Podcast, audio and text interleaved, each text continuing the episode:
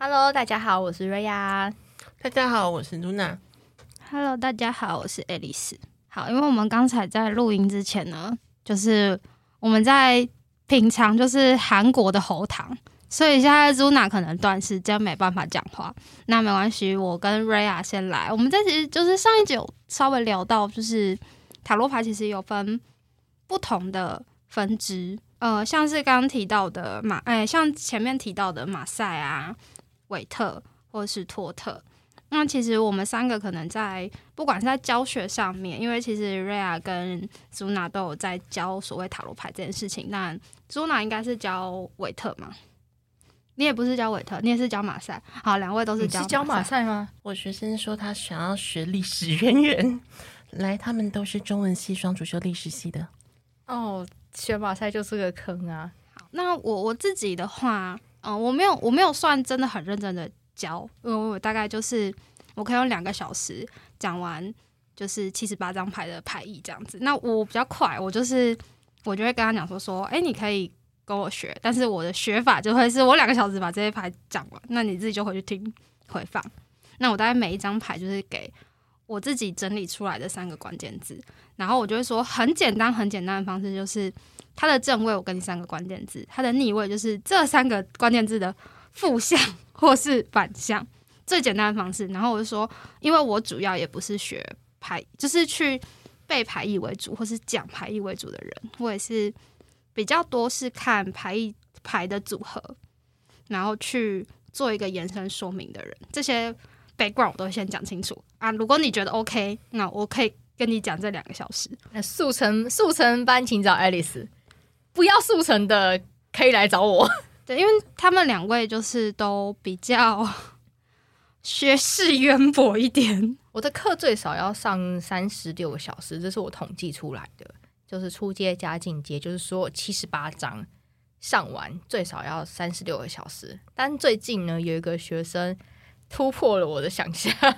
我们这一套课正常表定是四十个小时，我们只花了二十二个小时就上完了。我说我人生没有上过这么快的课程，但是主要还是有差，因为嗯、这个学生底子很硬，所以我们做的东西只是帮他把排戏各个排戏分开，因为他除了马赛以外，他本身还会韦特跟托特，所以我们我们在上课的时候，我们只做的一件事情就是帮他把底加固，然后剩下就是马赛、托特、韦特这三个东西，我们帮他把它分开，就这样。那因为其实上一集有讲到，就是马赛韦特跟托特的基础点是一样的，所以事实上其实我们牌意上来讲没有差非常多，只是看你在占卜的那个过程之中，你用的是什么样子的牌系，你能够有的组合以及解读会差异，会有一些差异。我这边的状况，其实我最近在教，大部分都是以虽然是历史为主，没错，可是我有时候真的很懒得去看那些典故，所以我大部分状况是以现有我的知识加上我的经验，跟我真的太好奇这个背景的时候，我会去查他的童话故事啊，或者是他的心理的元元素相关的。所以比较不像是传统的马赛，我更多虽然也是马赛，可是我更多是在讲说我实际上遇到的经验会是什么。第二件事情是，它可能有一些跟塔罗牌有一定的呃元素，比如说刚刚提到的童话故事，对之类的。你马上你有很多你有需要？书吗？我我可以借你啊，我有很多很多的历史相关的参考书，你马赛有需要吗很多童话的成分吗，或是马赛其实没有什么童话的成分，它会有的一些东西，譬如说神话，因为其实我有讲马赛它的主体就是神学，所以它在很多的解释上来说，它会很贴近当时中世纪的时候人们的一些思考。那我举个例来讲好了，譬如说以女皇这张牌来说，马赛、韦特跟托特对女皇的诠释是完全不一样的。那因为尤其韦特的那个时期的女皇，大家就知道玛丽安东尼那个那种样子的，比较雍容华贵，在家里只要貌美如花系列的。可是以马赛的理念来说，你会发现所有的马赛牌画出来的女皇很像女汉子，对吧？很彪悍，对，很彪悍。原因是因为在那个时期呢，他们的国王是要到处跑的，要去寻甜水的。那只剩下皇后要在他们的，举个例来讲，他们的皇宫要住要驻守坐镇这样子吗？对，所以女，所以就会变成以前常有，以前常古代有一个有一种有一种八卦，就是女皇会出轨她的骑士。OK，好，这是独守空闺是是？没错没错，因为以前尤其是以德国来说，神圣罗马帝国那时候欧洲的那个那个状况，皇帝在他的领地，在他的国境里面有非常非常多的领地，包含因为大家都知道我住过德国嘛，德国有很多的城市，它有分主教城跟国王城。那国王城就是你在这边你可以看到以前国王来这里寻甜水的时候的城堡。那主教城它就会相对来讲，它就会比较比较华丽，那就是教堂很多，是我们一般看到那种很很大的那种教堂，Catholic 的教堂。那皇帝的话，就是他一定会有个城堡，所以你只要在你只要在欧洲的城市，它不管大城小城，这个城市只要有华丽感，它的街景是华丽的，它基本上它不是主教城就是国王城，那你就去看它有。它有没有城堡？它有城堡，就表示以前皇帝在巡田水的时候会住在这个地方。这个地方，那这个地方它就有所谓的行宫。好，所以以前来说，假设假设这个国王他可能是一个法国国王，他有一个法国他原本的一个城堡。那结了婚之后，皇后就会留在这边。所以以前古代的时候呢，皇后就是什么都要管，她就是。她就是一个，她就是外国版的武则天这样。哎，对对对，有点类似像这样，她就是一个镇守型的国王。所以以前古代，所以她就不是说她只能貌美如花，她要什么都要会哦。她还要她还要能够管后宫，然后她还要能够管骑士，她还要会管财政。她是一个很辛苦的太太。突然觉得有点像，就是《爱丽丝梦游仙境》里面的红心皇后。对，而且我想这皇后还要会打仗。她要会指挥她的骑士打仗哦，所以这所以你们就会看到说，马赛的皇后跟维特的皇后非常不一样的点，就在于马赛的皇后通常不是貌美如花型的，而且所以马赛的皇后牌呢，在我们传统的解释里面，第一，我们不会把它解释成怀孕，就是这张牌一出来，我们不会觉得它，我们第一个印象不会觉得它是怀孕，但是呢，它会给人一种财产很多。很慷慨的一个形象，那这一点就会跟韦特的皇后牌有点像。可是韦特的皇后牌一出来，那个感觉完全不一样，就是她就是一个慵懒的皇后，一个气质优雅的皇后，完全不一样。如果学过嗯韦特牌的人的话，听完这段叙述，像我自己就会觉得，好像马赛牌里面的皇后比较像我们小牌里面的。宝剑皇后那种感觉，就是你要有点谋略，你要有那个行动力，那你要能够去做点什么，对对，没错，那种感觉，它有点像是，如果以行动力来讲的话，就是权杖皇后；但如果以谋略上来讲，什么都要会嘛，刚好提到，就有点像是嗯宝剑皇后的感觉，对，而且要能上阵杀敌，很凶的那种。大家还记不记得有有一些版本的？譬如说，托特的皇的宝剑皇后就是提着人头的皇后。托特牌的，我觉得托特牌它的颜色都很鲜艳。对其实你有时候很难去一一眼看出来说它到底是哪一个。我印象最深刻的是托特牌的圣杯皇后。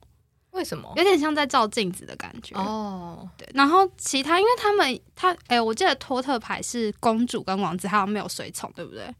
他也没有国王哦。他没有国王吗？他没有国王，那个不算国王，那个叫什么？他是有有骑士、王子、皇后跟公主。其实我跟你讲，你看那个，你看他的宫廷牌，他没有国王的，他没有国王的理由，我不知道，因为我本身我不是学托特的。那这件事情我也跟我的学生有交流过，我说我觉得，呃，克劳利在设定来讲，他没有国王的原因。很大原因是因为在马赛里面的国王是表示了你的四种成功的方式，它是一个比较稳固型的状态。因为其实国王在生命之树里面，它的对应是第二号原子。那第二号原子的重点就是他是一个男性的角色，然后呃，然后他也是决定了很多你后面的一些要做什么东西的策略的这个很重要的一个角色。那当他当他没有国王牌的时候呢，这一套牌组他就不太，他就有很多的，嗯，那叫什么谈判的空间，以及包含呢，他会觉得人物上来讲都是比较不成熟的表现。就是他的他对于宫廷牌的解释上来说，他不是很在意这个人要用塔罗牌成不成功这件事情，他比较重在过程，比较不会有结果这件事情。那马赛很有趣，是我刚上一集我也讲过，马赛就是一个人定胜天的概念，所以它有非常多的含义是很很正向的，它就会很像说，如果有如果有听众他是很熟悉扑克牌的话。你会发现到扑克牌在某一些牌卡里面，以塔罗牌的对应上来说是一张不好的牌，但是在扑克牌会是一张好牌。这个的话，它有点像是这个你过了这个坎之后，你会迎来好事情的概念，所以它其实它也是一个很正向的，就有点像是。嗯，如果以中式来讲，就是易经，它就是一个不会有一个到绝对，它其实到最后还是一个中庸，或是说它最后还是回归到一个平衡上面。对，没错，就是所以其实你去看这个作者他在设计他的这套牌卡，的时候你大家可以觉，你大家可以窥探一下他对于身心灵或是他的人生观的一些想法。举例来讲，就像是我印象最深刻的是那个宝剑石。宝剑十在韦特牌比较偏向是哦，就是什么都没了，什么就是让你再见。可是，在马赛就比较偏向是这个可能不一定会成功，可是当你成功了，它就是一个很棒的事情。嗯，在塔罗里面，宝剑十的画面就是一个人身上插满了十支箭嘛，就是已经死透了，凉了。嗯，对。但是马赛，因为我没有，其实我没有很认真的去钻研过马赛，那我顶多我对马赛的印象真的就是。他的小牌跟韦特小牌长得不太一样。嗯，我记得我之前我也讲过，韦特是比较悲观论的人，所以他对于宝剑十的解释是比较悲观的，就是一个人他被迫要去面对他不想面对的现实这件事情，所以他背上有十把剑，然后他躺平。嗯，但是问题是在马赛牌组里面的宝剑十是他最后把他的。想法跟现实取得了一个很重要的一个平衡点。那也就是说，其实宝剑牌组它的开始，它就是一个为一个某一个想法。那我的想法在不断的接触这个现实的时候呢，我有一些微调。到最后呢，我要把这个想法现实化的时候，表示我其实已经去接受了这个现实，它应该要有的样子，跟我的想法之间的那个平衡点。所以你看这样讲下来，你就会不会就觉得，哎，马赛其实就是一个比较正向的这一块，他不会觉得说你要去被迫接受这个现实，而是其实你没有所谓被迫这件事情，是你在不断的你在不断的从一到十的这个路程的路程之中，你慢慢的去调整你的步调，让它可以进入到现实这个层面。这时候就会让我呃想到学生最近问我说：“老师，这么多堂课，你刚刚讲了那么多排异，但是我们到底要怎么去选择？那我们选择完这个老师上完课就会马上就会占卜了吗？”哎，原则上是的。嗯，我我自己的经历是这样啦，因为我以前是在学校社团学的，但其实我在进入社团之前，我就已经大致上的排异我都记得了。顶多就是有几张小牌没有那么熟悉。那我是怎么到？因为其实我们学学校都会有那种什么什么周什么周嘛，社团周的部分。以前从自己是新生到后来自己当学长姐，我自己看到的一个状态是：你今天会排异，你可能就会可以讲得出来。哦，我跟你说，这张是皇后牌。那像刚刚讲到的，哦，它就是表示你很丰盛，然后有很多资源。如果你单只是被排异理解它这样子而已的话，会是这样。但你不会，呃，我们通常在占卜不会只有一张牌嘛，一定最起码是三张以上的牌。那当然，再更复杂一点是，你不同的牌在不同的位置上面有代表的意涵，这时候就很考验大家了。跟我同期的有些，他们就是真的只背牌意，他就会从头到尾都跟你讲说：“我跟你讲，这张牌意是什么意思，所以代表你什么什么样的状态。”但这件事情在我身上不太成立。我在看一副牌的时候，我会先把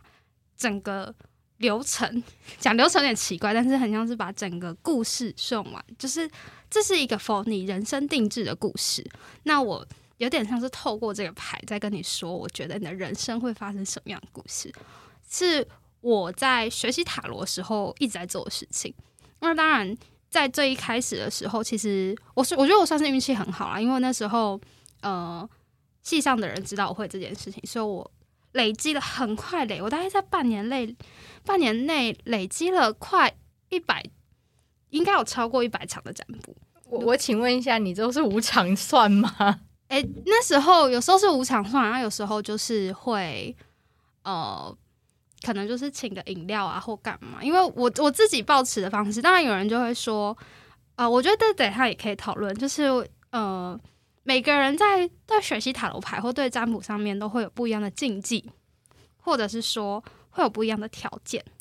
但对我来讲，就是哦，没关系，我今天算这个牌，最一开始的我会是，没关系，我今天算这个牌，等于我跟你交个朋友。那我我帮你占卜，那我换到就是我们这段对话，对的这段友谊。而且在那个时候，我觉得我是需要个案的，就像很多现在的人会说：“哎，我需要个案，所以我免费帮大家服务。”但可能过了这一段服务的时候，可能之后就会做收费这样。那我自己比较比较随意一点或随心一点，所以我之前在刚开始学的时候，我真的是半年内基本上每天都会一到两场的占卜。如果你一个一个问题算的话，我觉得说不定那时候我累积超过三百个问题。想想觉得有点累。我曾经最猛的一次是，呃，我们就是跟别的学校联谊，我们系跟别的学校联谊。我那个晚上算了三十个问题，我一个晚，我一个礼拜，我觉得我没有办法再任何碰我的塔罗牌了。一个晚上算三十个很累耶，而且是不同的人不断的来问各式各样问题，然后。必须说，我觉得，因为那是一个联谊的场合，所以大家的感情问题非常的麻烦。所以同一个人可能问了跟这一个人的这段关系、跟前女友的关系、跟接下来现在在暧昧对象的关系，或者是说就是各式各样。那当然除了感情以外，就是那时候就是学业跟工作嘛。工作可能还没那么多。但学业啊，或是之后要不要出国发展这件事情，哦，那个晚上真的是，我觉得现在回想起来都有点害怕。呃，算是人人生人生最高峰的时期了。对，大概就是人生的高光时刻就在那一刻。而且我跟你说，这件事情让我真的很生气，原因是因为那天晚上我算了三十个问题，但是呢，那天晚上没有人记得我，这也太惨了吧！没有任何人记得我。没有，我跟你讲，那就是你要强迫他们每个人都要交钱，我真的真的他就会记得你。没有人记得，就是呃，后来我们就是还有跟其他有几个朋友跟他们有就是有继续联络，然后我们又来后来又约出来，就是大家一起吃饭一次。那一次真的是所有人看到我，没有人记得我是谁，然后只有下了关键字哦，占卜的那一个哦，原来是你哦，我内心就表示还我我的青春。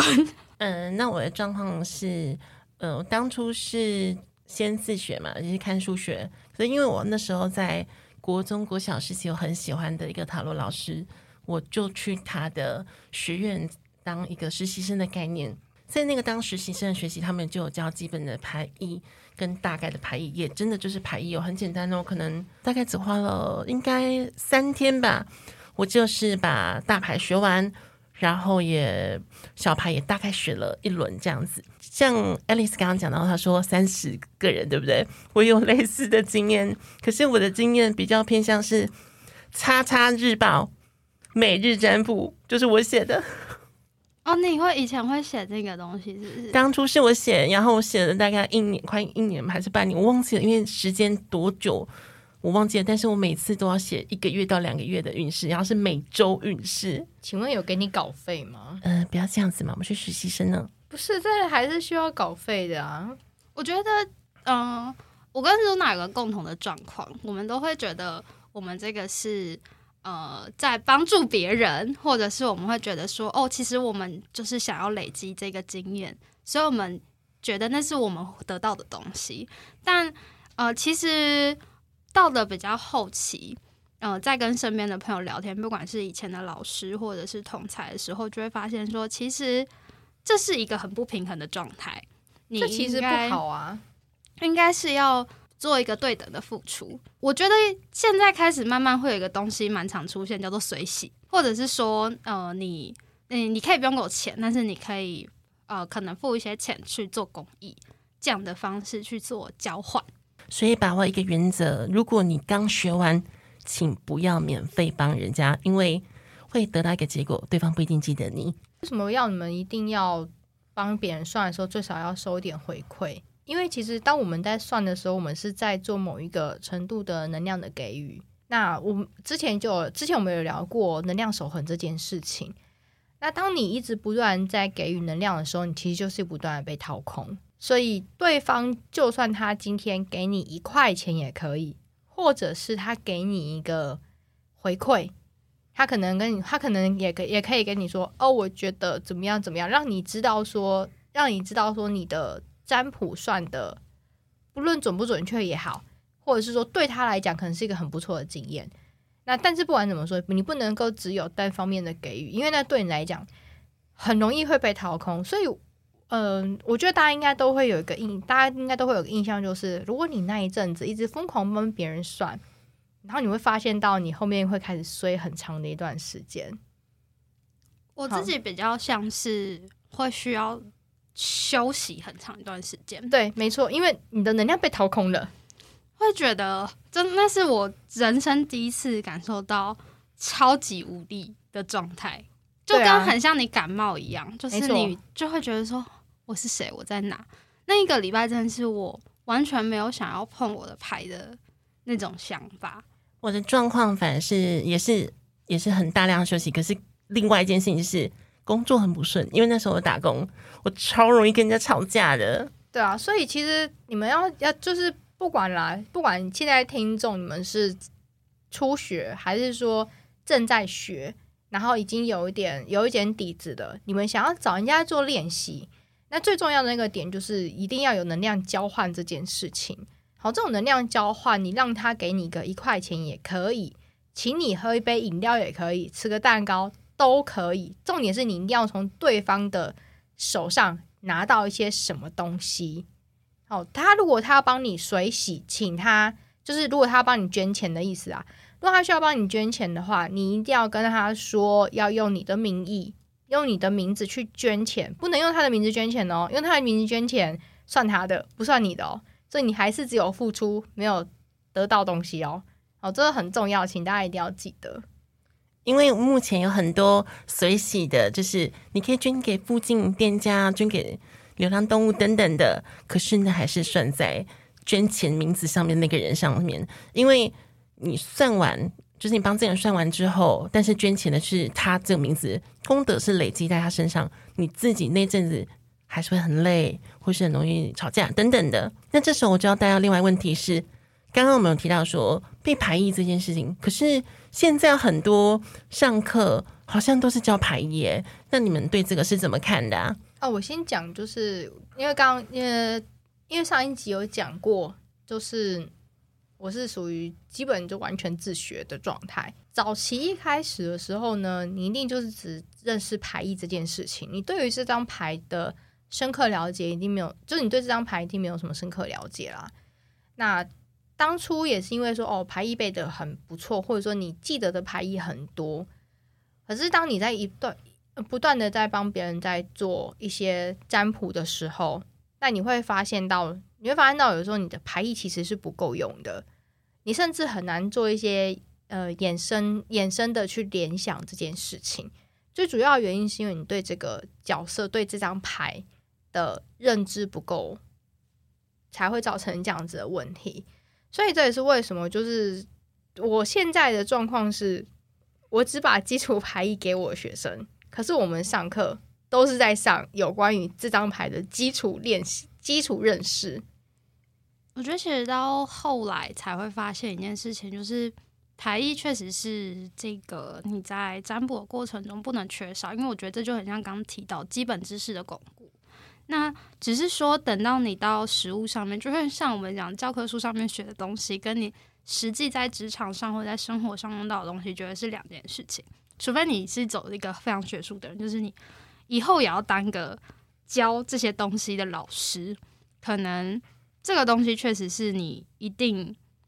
要一直去钻研钻研，或是不断去提。提醒自己的，但其实，在实物上面，我相信不只是在座的各位啦，实实际上可能在听的听众，你们去实践的时候，才会发现说，牌意这个东西确实重要。因为如果你不知道牌意，你甚至连这张牌是什么你都不知道。但呃，当你真的面对到个案，或是真的有问卜者在你面前的时候，接下来才是真的考验你的时候。啊，我先讲，因为有有的时候，你知道，就是学生在上完课之后。他们通常会有一个疑问，就是老师，要是万一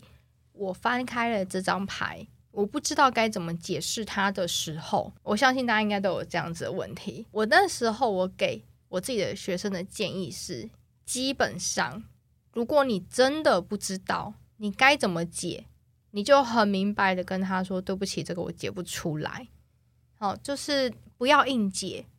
因为有时候你硬解。你可能影响到这一个人的人生。其实占卜师有些人会觉得，我今天帮这一个人算牌，我其实不太影响到他。但是事实上呢，这个人今天既然会来找你算牌，表示他在这一块他一定有一定程度的困扰。嗯，好的，当然我也有一些案案例是，就是他们只是想要验证而已啦。那大部分来说，他们都是有一定程度的困扰才会来找你。那按照我自己个人的经验呢，有百有八成的人会按照占卜师的建议去行动，所以占卜师给予的建议以及内容其实很重要。你要对你自己负责，你也要对他人的人生负责。所以，如果你真的解不出来，你就诚实跟他说：“对不起，这个我解不出来。”那或者有个更简单的，按照基础排意。可是，其实有时候按照基础排异，它还是会有一点失误的状况，因为它可能不代表一定是符合这个情况。我举一个很经典的例子，大阿尔克纳里面有一张牌叫做隐者牌。隐者牌在我们大家共同的认知，它是一张好牌，代表贵人，或者是说代表你可能呃需要进修一段时间，那或者是说你在这个时间，你就是放飞自我去追寻自我去了。但是这一张牌呢，在学业、工作相关的题目上来说，它是一张真的很好的牌。解释也是我刚刚讲那一堆，但是它要是放在关系、朋友关系、男女关系、家人关系里面，它不见得是一张很好的牌哦。它有可能代表你在这段期间之内，你们是各自做各自的事情。好，所以他没有办法说他用一张好牌去解释说，哦，你这段期间你一定会有个很好的状况。那当然还有另外一种情况，他可能要看他其他的配牌。那不管怎么说呢，他不是说这张牌在这个的状况面，它一定是一个很好的牌。所以有时候背基本牌意，你就是一个基本认识，但是你真的一定要对这一张牌要更深刻的了解。包含这个角色，又因为尤其是大牌，很多都是人物嘛。这个角色为什么要做这件事情？所以这个其实会变成，当你开始在背完牌意之后，你会需要不断去钻研有关于为什么这张牌它会有这样子的牌意，以及包含它的时空背景，还有它的一些隐含的故事，都是蛮重要的一个补充。我觉得，嗯，我们最后可以做一个总结部分。其实，不管你今天是刚提到的马赛，或是我们上集提到托特，或是我们今天可能在讨论的韦特牌，这些东西其实最原始、最原始、最原始的来源，都是源于在那个时期这些占卜师们的生活。它其实跟生活都是有点关系的。那我们今天来问的人，问问题的人，他也是源于他生活上的烦恼或是困扰。所以他来找你问这个问题。所以其实到这些占卜这些东西，到最后还是回归到生活。当然，生活它就会有刚提到的各个不同的面向。我觉得这也是呃一个可以把自己的视野再打开的一个方式嘛。那我们这一集也差不多到这边了，那我们就下集再见喽，拜，拜大家拜拜。